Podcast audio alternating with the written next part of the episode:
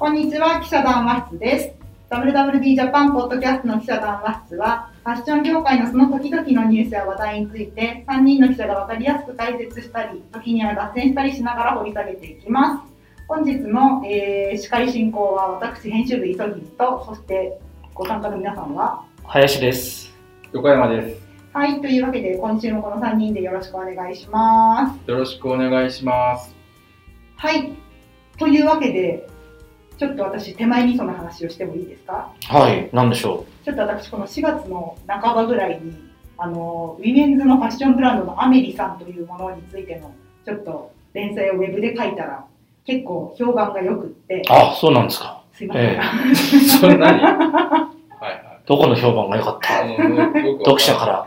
読者反響が、が。話の先が読めないた。くさん牛乳が、お母さんから褒められてるとかそういう話。まあ、なんだろう、それで私、あれなんですね、その、まあ、アメリのその記事が、まあ、売れるブランドってこういうものだよね、みたいなことを自分的には書いたつもりだったんですけれども、えまあちょっとじゃあ、これをきっかけに、今、まあなかなかね、アパレルが厳しい時代って言われて久しいですけど、今の時代にそれでも売れてるブランドって数え出したら何個もあるし、えうん。そういうブランドについてちょっとそれぞれ持ち寄ってみませんかという。まあなんかね、共通項があるんじゃないかと。うんうん。売れない売れないというふうに言われるけれども、売れてるブランドももちろんあるわけで、うんうんというのを探っていこうということですよね。はい、はい。というわけで、アメリはなんで売れてるんですか、一言で言うと。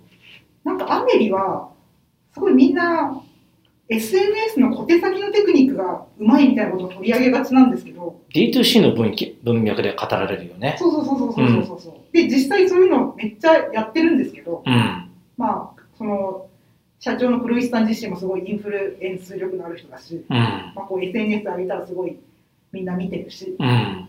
なんかねでもそういうのよりもすごい実直にちゃんとアパレルメーカーだなっていうのかうん。なんかこう社内にたくさん企画担当者抱えてうん。みんなで何がいいのかちゃんと検討し合ってみたいなことをすごい実直にやってて。そうだよね、あの、磯君さんの連載を読んだけれども、何回目だったかな？ちょっと忘れちゃったけど、その、社内のデザイナーが、うん。えー何人いたんだっけ？結構、あの六規模のブランドにしては、そう。6、7今人で。育休がいるから6人なんですけど、うん。あ正式には7人なんですよ。うん。今、年商何億でしたっけ38億円。うん。で店頭の販売員さん6店舗あって店頭の販売員さん入れて49人。社員が。うん。だからそういうのを考えるとだいぶの人数が企画の担当なんだなとか。デザイナーだけ？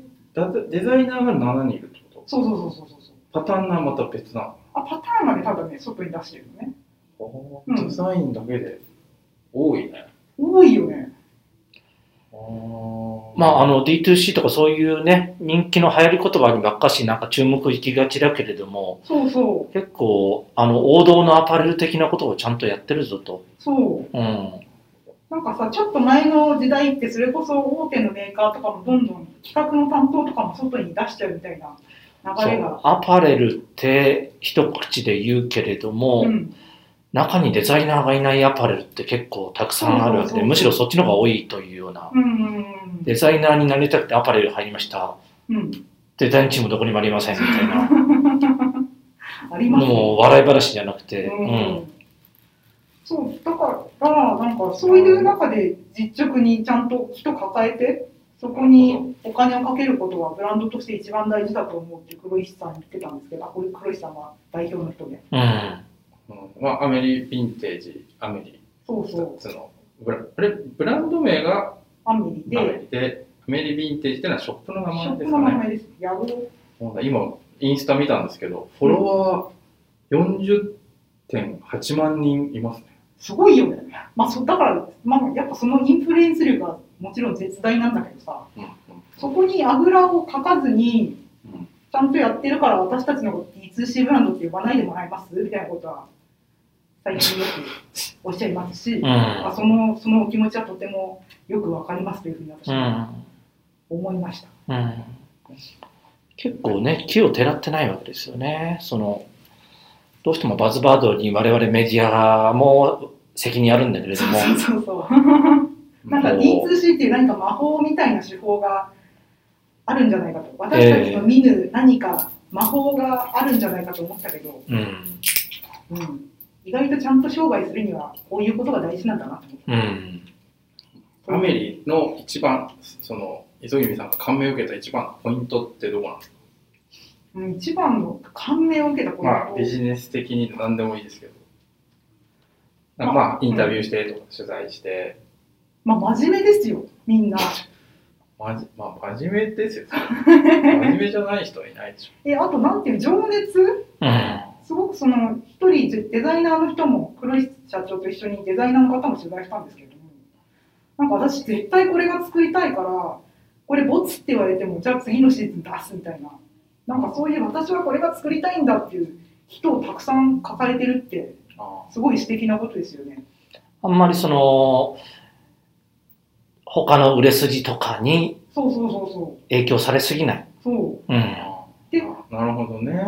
あともう一つ思ったのは、だからそのボツにされたらワンシーズン置くってことは、なんかトレンド、世の中全体のトレンドみたいなことって、あーそうですね彼女たちにとってあんまり関係ないんだな。うん関。係なくはないとは思うんですけど、うんこの、なんていうんですかね、すべて、その、も周りに流されないというかね、うんなんかそういうところは、なんかあるなと思いますよね。その、あとなんか真面目っていうので思い出したんですけど、僕もその黒石さんの、うんあの、セミナーとか何回か聞いたことあるんですけど、うんうんその時に言ってたことで印象的だったのが、うん。やっぱ SNS、まあ、やっぱインスタで発信してて、まあ、こう見見せてる時に、お客さんにと商品が届いてがっかりされたら、もうそれでおしまい、もう、あの、まあ、その時は売れても、次、繋がらないから、絶対お客さんをがっかりさせちゃいけないと。うんうんだからその D2C とか言って SNS を結構駆使してビジュアル見せてるんだけど、うん。だからこそこう品質にもデザインにもあのこだわって、うんお客さんの期待を常に超えていくうんみたいなことをおっしゃっててすごくそれが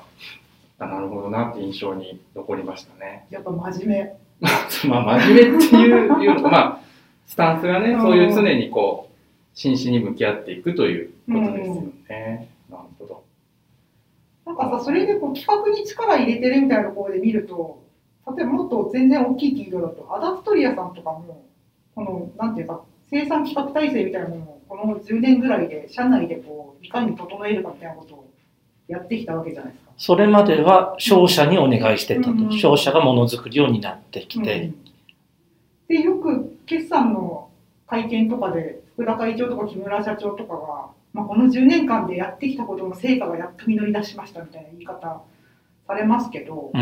まあ、だからなんかそういう社内にあるから短いサイクルでできるしみたいなこともおっしゃるし、まあ、なんかやっぱこう、ね、アパレルの、まあ、なんていうんですか、まあ、一番基本だなみたいなことを今更みたいな話ですけど本質的なところはそんなに変わんないんじゃないかというような、うん。いつの時代も。そうそうそうそう。時代がどう変わって SNS がどう発展しても、うん。うん。そうだよね。うん。うん。うん。はい、今の時代の人気ブランドその1はい。アメリ、アメリでございました。えそれ一言でまとめると何なんかさっきから同じ言葉がしか言ってない。一言でまとめるととかなんか一番言いたいたかったん言いたかったな。小手先じゃないってこと？ええ。はい。そうそうはいわかりました。なんか皆さんはどうですか？皆さんが考える今の時代にも成長し続けるブランドの条件とか具体的なそのブランドはどんなところでしょう、僕はあんまり今の時代というよりも、うん。磯口さん言ったように、まあもちろん時代ごとにアップデートはされていくんだけど、本質的なところっていうのはそんなに変わってないんじゃないかなというふうに思っていて、まあデジタルに対応とかもちろんあって、うん。そちらの方ばっかしに目が行きがちなんだけれども、うん。そう、まあそれだけじゃないよねって本質っていうのは。その意味で、えーちょっと今回挙げるの、僕挙げるのが、はい、TSI 総合アパレルの。はいはいはい。そこのパーリーゲーツという、まあこれゴルフウェアなんですよね。うんゴルフウェアなので、あんまり街中で着てる人見ないと、ゴルフ場行かないとなかなか見ないっていうブランドかもしれないけども、すごく、えー成長していて、うんまあ、珍しいのはこういうドメスティック、あの、前期うん売上高が、えー22年2月期で、えー150億円。あそんなあるんですね150億円で前年比1.5倍なんですよ、大体。え、すごいっす100ね。億円から150億円。うん。で、10年前と比べると、えー、大体3倍ぐらいなんだよね。ああ。何がすごいって、まあ、新興ブランドがこういうような急成長っていうのはまああるわけですよ。3年、4年、5年とか。これもう33年 ?30、は1989年から、うん。平成元年からやってるブランドなので、えー、まあ、国内でもまあ、モード系のギャルソンとかああいったブランドはちょっと別にして、普通のドメスティックアパレルで、これだけ、えー、息が長くて、しかうも、ん、二段構え、三段構えの成長をしてるところって、本当に稀有な存在じゃないかなというふうに。そうですよね。大体ブランドってお客さんと一緒に年取って終わっちゃうんで、あの、いまあ、109系のブランドっていうのも今ほとんどなかなかね、えー、20代の一時期一緒に過ごしたけれども今あんまり着ないよねっていうふうなふうになるのがブランドで、主に日本のブランドで寿命っていうのうん、そんなに旬の時期ってそんなにうんうん、長くないんですよね、残念ながら。うんうんだけれども、これの場合はもう息が長くて、しかも今、ゴルフブームのうんうん中心的な役割を。それですね、あの補足ですけど、そのパーリー・ゲイツはその売り上げが急に増えて、うん名前は一緒だけどなんか中身がガラガラって変わってるっていうわけでもなく、そんなに変わらないよね。中の人はずっと一緒で、中の人一緒ではないんだけれども、テイストというか、うんうん、派手なんですよ、一言で言うと。派手な、キャピキャピしてるゴルフウェアですうん。ね。ああの、カタログを、を今日会社に来たら届いてたんで持ってきたけれども、こういうね、なんだろう、今すごくコンサバベーシックな方向に、ー。そのすごく行きがちな一般的なファッションの中で、ゴルフ場の中でどれだけキャピキャピしてる。キャピキャピして目立つかみたいちょっな、とこう派手なね、プリントうん派手なのポロシャツだったり、うんとボトムスだったり、街中ではちょっと着るのをためらうけれども、ゴルフ場とかそういう、なんだろう、普段と違うような派手ですね。晴れの場で、うんえー、普段着ないようなの着たいな、みたいなうんニーズというのにちゃんと応えていると。なんか、あれですね、この、ちょっと言葉悪いですけど、うんその、若い女性が、うんこう、ゴルフ場で着てる姿が目に浮かびますもんね。その、もう可愛い、キャピキャピしてる。そのね、ちょっとね、水商売系の人とかが好きそわかんないよ、そんな。まあ、水商売の人も着てるし、普通の、えー、プロゴルファー誰だっけ？原エリカさんう。あうん。さんとかまえー少し、あー10年ぐらい前だと上田桃子とか、そういう若手ゴルファーもすごく来てるので、うん。素敵ですね。えー、だからなんていうのかな、うーん。ゴルフってすごく場所があるじゃないですか。ゴルフ場という、プレーをするという、そういうような草の根活動にもす非常に力を入れていて、もうちっちゃいゴルフコンペすごいいっぱいやってますよね。ちゃいゴルフコンペというか、まあ、120人ぐらい集まるので、120人ぐらい集まるゴルフコンペを北海道、東北、関東、中て中部、それぞれのうん。エリアのお客さんを集めて、毎年これ、もう30年近く前からやってるんですラよイブツアーみたいです。そうそうそうそう。だだからこのツアーに参加することを楽しみみにしている地域のお客さんというのがすごくいて、その時はもうドレスコードもちろんパーリーゲーツで着飾って、あ、1年ぶりみたいな。なんかさ、やっぱそういう場を作れるブランドって強いですよね。うん。なんかスノーピークとかもすごい思うんですけど、あれってその、キャンプという場を、場が先に見えるから植えるわけですよね。で、なんかこの間、AKB の小島春菜ちゃんのブランドって話聞いてて、うん。言ってたのが、なんか最近アフタヌーンティーを食べるのヌヌン活っていうの知ってます？アフタヌーンのヌン活。ヌン活っていうヌのン活。ヌン活がね、えこういう映えを求める女子たちにはすごい流行ってえ。、アフタヌーンティーってあの、なんだっけ、やぐらみたいな、こそうお菓子が、お菓子がたくさん。ホテルのやつ。みんないろいろ旅行に行ってさ、映える写真を撮ってた子たちは、最近ヌン活の写真をえあげるんですって。え。えで、だからそのヌン活に来て行きたい。あの、小島さんのハーリップトゥーのえ。あの、ププリントの、プリントの綺麗な、はっはっはだ。からそういうカフェのイベントとかええやったりしてるんですよって言ってて、なんかね、これスポーツのブランドって場を作るってできていいよなとか思ったんだけど、うん。ファッションのブランドだってそうやって場を作るっていくらでも考えられるんだと思って感心したんですよね。そうそうそう、そういうことだよね。まあね、ロリータブランドよくお茶会っていう、ね。あ確かにあ、そうそうそう。ロリータブランドはそういうのだよね。ね。みん。な着飾って、ね、やっぱりね、場着飾っていく場があるとやっぱりうん。楽しいですもんね。うん。で、プロゴルファーももちろん憧れのプロゴルファーも来てるし、で、お店でも私も、えー誰々と同じの着たいなとか、そういう非常にいい循環がやってるし、さっき磯見さんがアメリの例を出したけれども、うんすごく社内デザイナーというのが、あー。ここ充実してるよね。あー。やっぱ。大事にしてるというか、あんまり、えー売れ筋というよりもパリゲースのお客さんってこういうお客さんなんだっていうのが分かっていて、なるほどうね。ん、これはパリゲーツだなとか、これはパリゲーツじゃないなみたいなう、ん。ちゃんとあって、そこの中でやってきてるから、ちゃんとこう、長く継続して、世代交代してもちゃんと回っているし。なんかね、そのゴルフブランドっていくつかあると思うんですけど、うんやっぱりこうね、そのちょっとこうシニアっぽいイメージありますもんね、全般的には、うんゴルフブランドって。確かに。でもパリゲスってもともとのね、もうブランド軸みたいなのずっとぶらさずうんやってきて、それがこの今のこの数年のゴルフブームにも当たって、うんまあ、それの後押しを受けてこう上まあだからやってること自体そんなに変わってないんですよね。うんうん昔から。うん。ね。なんかさ、でもこの最近のゴルフブームでさ、めちゃめちゃたくさん新しいブランドも。いや、毎日リリースが出てくるよね。セシル・マクビーもゴルフ、ゴルフ出しましたとか、なんだっけ、今出してないところ、エストネーションもゴルフ出したかな、この間。なんかスタイリストの誰々さんがやりますとかも。えーなんだっけ T、T、TMG。テーラーメイドゴルフの略称と一緒じゃないかと思って、この 大丈夫なのかなって俺なんか思っちゃうんだけど。やばい。なんかそういういっぱい競合が出てきても、パーリー・ゲイツは盤石なんですか？まあ、盤石かどうかはわかんないけれども、その、ファンとの結びつきっていうのはすごくあ強いよね。今マーケ、マーケティングの言葉でいろいろそういうファンのーうんエンゲージメントを高めるみたいなうんのが、いろいろまあ、それもいろんな D2C ブランドとか言われてる、うんやってたりするけれども、それ別にそういう言葉がない時からずっとやっていて、うんその意味でも本質って変わんないのかなと。うんやっぱり継続は力で、そのね、1年やってるスタートアップよりもこの30年以上やノウハウも蓄積されてるし、ファンの愛っていうのが高いの。全然関係ない話だけども、吉野家炎上したじゃないですか。はいはい。はいうん。はい。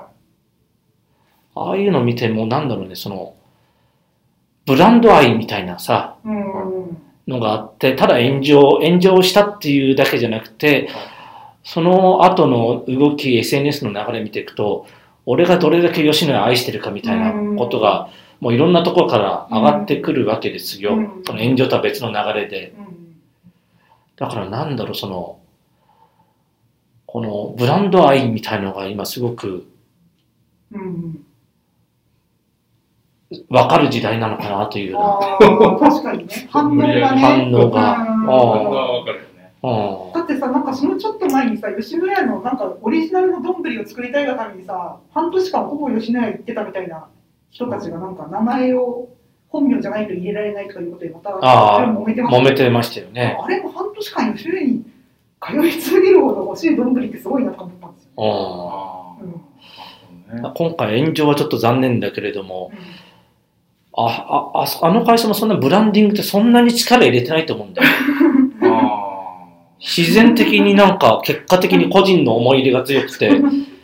なるほど。日本全国の、まあ主に男性かもしれないけれども、うん思い入れが強くて、うん俺たちの吉野家みたいな。感じで応援団が勝手にいるわけですよ、うん思い入れの強い。だから炎上もするよね。そうですようね。ん。うんというようなファッションと全く関係ない話を差し込みましたけど。いやまあでも自分たちのお客さんが誰なのかっていうことの解像度を高くしておかないとうん。いけないんだってことですよね。うん。そう。なるほどね。そ横山さんは、う。はい。アメリ、パーリー・ゲイツと来て、うん、もう私、ままたすぐ割合クラシックなクラシッブクなランド、超クラシックなブランド、ゴールデンベアなんですけど、クラシック。クラシックっていうか、ゴルフ、ゴルフじゃないですか。まあ、ゴールデンベアって、あの、ね、あの、ジジャックニク・ラウススっていうゴルファーが、まあ、やってるブランドで、まあ、もともとはゴルフブランドだったんですけど、お父さんが休みの日に着てるそうです、そうです。熊のワンポイントマーク、熊のワンポイント。うん熊のね、ポロシャツで熊のワンポイントっていうのが特徴の、あの、おなじみのやつなんですけど、まあ、どっちかっていうとね、あの、今のゴールデンベアって、あの、わかりやすく言うと、スーパーの2階で売ってる服なんですよ。はいはいはい。スーパーっていうのは伊東洋華堂と伊か、東洋、おね、そうそう、伊東洋華堂とか、イオンとか、ユニとか。ユニとか、うん大型スーパーって大体1階にみんな食品じゃないですか。うん。で、2階に行くと、な。なんだかよくわかんないのがいっぱい売ってて、で、そんな一角に洋服が売ってるみたいな感じで、そこにある、売ってるんですよ、ゴールデンベア。うん。で、まあ、なんで僕がこれを取り上げたかっていうと、はいちょっと説明させていただきたいんですけど、実はそのゴールデンベアをやってる会社な、名前がカタカナで小杉っていう会社なんですけど、えっ、とね、実はね、小杉っていうのは、あの、ちょベテランのファッション業界人の方だったら、あっと思うと思うんですけど、小杉産業っていうね、名門アパレルの、がの、あったんですよね、昔ねう。んうん。で、まあ、ピーク時は800億円ぐらいあった企業なんですけど、うん2009年に自己破産で倒産してるんですよ。でずーっともう業績悪くて2009年に倒産して、その時に、普通倒産したら民事再生とかでスポンサーがついて再生するんですけど、はい自己破産なんで引き取り手がいなくて、うんで一部の事業だけを小泉という会社が大阪のアパレルなんですけど、うん引き取ってゴールデンベアだけを引き継いで。やるで、まあ、その小杉家、あの、小杉家っていうのが小杉産業ってやってたんですけど、まあ、いろいろあって、こ創業家出身の小杉社長が、まあ今、若い社長なんですけど、うんうん。再生を手掛け。あ、小泉でも小杉さんがやってらっしゃるんそうなんです。でも株主でも何でもないんですけど、ね。うんうん。で、そこからね、あの、なんてあんまりちょっと大げさに言ったら奇跡の復活のような形で、うん。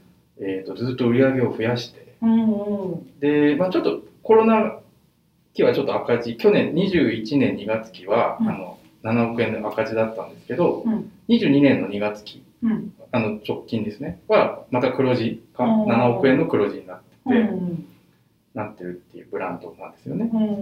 で、そのゴールデンベアを取り上げた理由っていうのはもう一つあって、あの、スーパーのうん。2階って服買わないじゃない。まあね。あんまり。そのまあ人によるでしょ、そんなの。まあそうなんですけど、ええこう割合こうずっと言われてるのが、なんかやっぱ GMS で買う医療マーケットって縮んでるって言われてるんですね。やっぱ SPA とかもちろん、あの、ユニクロさんとかそそう行っちゃうからさ行。っちゃうし、で、なんていうんですか、そういう逆風の中で、うんで倒産もして、だけどなんで復活できたのかみたいな話なんですよ。ゴールデンベアが。うんうん。で、小杉社長にあの数年前にインタビューした時にいろいろ聞いたんですけど、うんなんかね、まあ結局ね、僕もね、あの磯木さんと一緒なんですけど、うん真面目。結局、大事だよ。結論、真面目、今日の結論、真面目。真摯なアティチュードは大事なんですよ。うん。そううん。まあもちろん、あのね、小杉社長っていうのはやっぱりその、一回会社倒産している責任もあるので、もう今社長じゃないわけですよね。あ今も社長なんです。社長だけど、もう株主ではないんです。はい。だ完全にただ雇われ社長みたいうん。な。責任と取れよみたいなはい感じで。はいはい。うん。やっぱり負債だってあったわけで、うんっていうのがやっぱりあって、小杉社長っていうのはすごいずっと考えてたらしいんです。うん。なんであの倒産してしまったのかということを、やっぱりもうその再建後、うん2010年に小泉がやって、カタカナ小杉で再出発した時もずっと毎日考えてたらしいんですよ。うん。なぜあの支持者の支持をあの失って売り上げを減らしてしまったのか。うん。そしたら、やっぱりね、あの、消費者に向き合うことがやっぱ大切で、で、まあ、商品で期待を超えていくことが、うん。結局は最終的に利益になるうん。と。利益を求めてやるっていうと、やっぱりちょっとなんかガタガタになっちゃうから、うん。っていうことをに行き着いたっておっしゃってて、で、なんか小杉ってこう、2階の衣料品の売り場でも、うんちゃんと自分たちでポップ作ったり重機作って、販売員さんもそこにきちんと置いてるんですよね。だからそうすると、あの、なんていうの、スーパーの2階って4人に、3人は、4人に1人しか上に上がらないらしいんですよ。まあみんな普通は、まあスーパーであの買って帰るじゃないですか。うん。でそれ1人だけ上がってくれるんですよね。だけどその時にこう上がってきていただく理由っていうのを作んなきゃいけないみたいなことをすごく一生懸命考えてて、うんうん。毎なんかこう毎週新しい商品をあの店に置いたり、その52週 MD をされて。いる。52章 MD をしたり、あとね、販売員さんっていうのを主役にして、うん。きちんと接客してうんうん。商品を伝えたりとか、あと主力のポロシャツ、うん。あこれなるほどと思ったんですけど、ゴールデンベアのポロシャツって、うんまあ、主力ゴールデンベアの主力アイテムなんですけど、うんあの全然傷まないっていう、やっぱ評判なんですよ。お4900円。ーうんポロシャツでは、まあね、まあ、これはちょっとや安めのね、うん価格なんでで GMS の価格としては高い方じゃない？高い。でもね、そうそう、まあまあ、そうなんですよ。なんか高いんですけど、まあ、ポロシャツ例えばラコステとかはいあるじゃないですか。うんポロシャツといえばラコステ。だけど、あのーゴールデンベアのポロシャツってへたらないって言われてて、うん襟がね、丸まらないらしいんですよ。おーでそれでなんかダブルフェイスの襟にしてて、ちょっといい襟使ってるんですよ。おだから、なずーっと傷まないらしいんですよ。ーうんうんで、小杉さん、それじゃ売れなくないですかって聞いたら、もう売れなくてもいいと。うんお客様のもう一生の一着になってくださったらそれでいいんだみたいな。結構真剣に言ってて、ああ、なるほどと思いました。シニアのおかお客さんが多いの？まあなんか、でもね、まあしやっぱシニアが多い、まあ、GMS なんで、うん。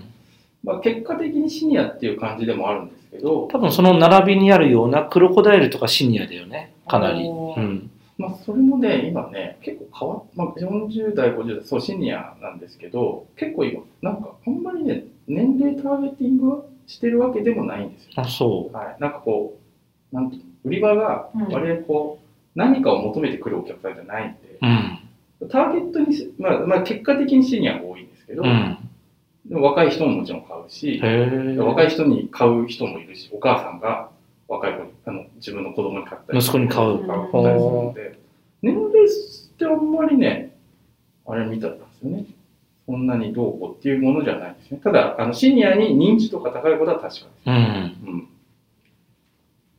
とかね、あと、面白かったのは、その、よく言うんですけど、その、なんかほら、新しい素材作りましたと。はいはで、なんか機能性が高くて、対対抗堅牢度が高い。いです。はいはいは A 何級とかってあるじゃないですか。っていうのをこう、やったらしいんですけど、うんその時に小杉社長が、その商品担当者に、うん。あ、じゃあ30回耐えられるんだったら、うん。自分で洗ってきてって言ったらしいんですよ。い。はい。はで、そう商品担当者の人、うん。自分で30回洗わなきゃいけないん。で、あの、30回って洗えないんですよね。い。え疲れる方？いや、洗濯機、うん。なんか家で、だって出勤してたから、うん。家で洗濯機なんて回せんの、まあ夜2回ぐらいじゃない？朝1回、夜1回みたいな感じですよね。から30回1、一週間ぐらいかけて30回ぐらい洗ったらしいですよ。あなんかでそうすると商品担当者の人も、なんか30回洗うっていうことがすごくこう、リアリティがあるというなるほどね。腹落ちするの。腹落ちするみたいな。で、それ、そういうことをややった上で、こう、全国の販売員の人に、この30回耐えられますみたいなことを説明すると、販売員の人たちもそれを聞いて、すごく、なんてリアリティがあって、で、それでまた売り場で、で30回洗うってことはどういうことかみたいなことを説明しながら、やると消消化率が上がるみたいうほーん。それは単にコストを下げるために外部にそういう検査を外部に出してるな。あ、もちろん、けああの、そうそう、でもけ検査はしなきゃいけないんでうん、検査はするんですよ。うん。で、そういう証明を取ってうん、だけど、もっと肉付けするために自分たちで何かやるみたいな。DIY の精神ね。そう。うん。でね、ここ年間ね、300万着ぐらい売るんですよね。うん。えーっとね、ちょっと300万着だったと思うんですけど、もしかしたら400万着かもしれないんですけど、うん最終消化率っていうのがね、90%以上なんですよ。ほすごく高くて、でピーク時は95%ぐらいしたんですけど、まあコロナとかで今ちょっといろいろあって90%台から80%台後半ぐらいなんですけど、まあ、結構ちゃんと最後まで売り切るっていう性があって、みたいな話。でね、僕がそうそう、それで今日これなんで出したかっていうと、うんあの最後の理由が、あの、いろいろ小杉社長に聞いたときに、う。うん。あの、なんかね、ええって思ったのが、うん。なんか、まあもちろんすごく勉強熱心な社長なんですね、小杉社長って。でも結局、小杉社長がいろいろ聞いたことって、業界の先人たちに学ぶことなんですよ。はいはいは小杉産業の時のばなんかあの先輩だったり、うんなんかこうだってねしえートゥモローランドの佐々木会長うんに、あのそ倉庫を見に行けとか,、うんなんかそういうことをやっぱいろいろ聞いてそこで学んだことを実直に実践していくみたいな。だからそんなにこうなんてやってることってなんかちょっとこう新しいことをややってるとかよりも愚直に先輩たちが学んできたことを受け継いでいるみたいな考え方っていうところが面白いなと思いました。なるほど。はい。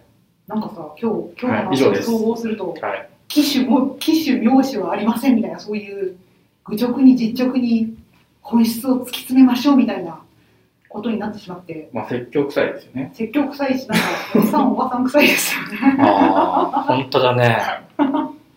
あと、なんまあちょっとあか、えあえてっていうところ、まあでも、まあ大事ですよ、そういう。ん、うん。まあなんだろう。今の時代はもちろんそれだけでも時代に取り残されるけど、でとなんだろういい、とってもいいブランドだけど、なんか古くなっちゃったみたいなものもいっぱいあるからさ、うんやっぱそういう、なんていうの、ブーストしていく仕掛けみたいなのって大事だけど、SNS とかで。まあでもなんか、え単に SNS だけで回しててもね、みたいな部分は常日頃から私も思うので、まあ今日の結論も納得かなと個人的には思いますけど、それが一番持続可能だと。確かにうん。サステイナブル。というね、メッセージですよね。はい。はい。はい。ということで。じゃあということで、今週はこの辺でお別れしたいと思います。どうもありがとうございました。はい。また来週。